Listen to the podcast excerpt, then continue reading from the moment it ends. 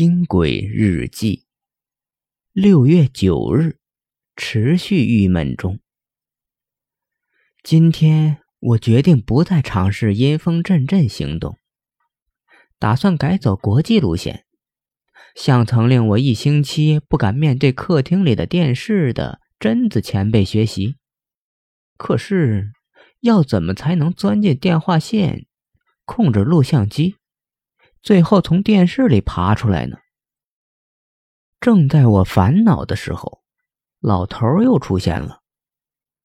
八分四十六秒后，我又欠下了八十七点三万冥币的账。身边多了一个电视，一部电话，一个万能遥控器，还有一本名为《阴间女孩贞子》的秘籍。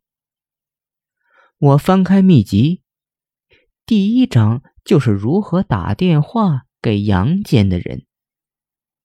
第一步，知道他的电话号码。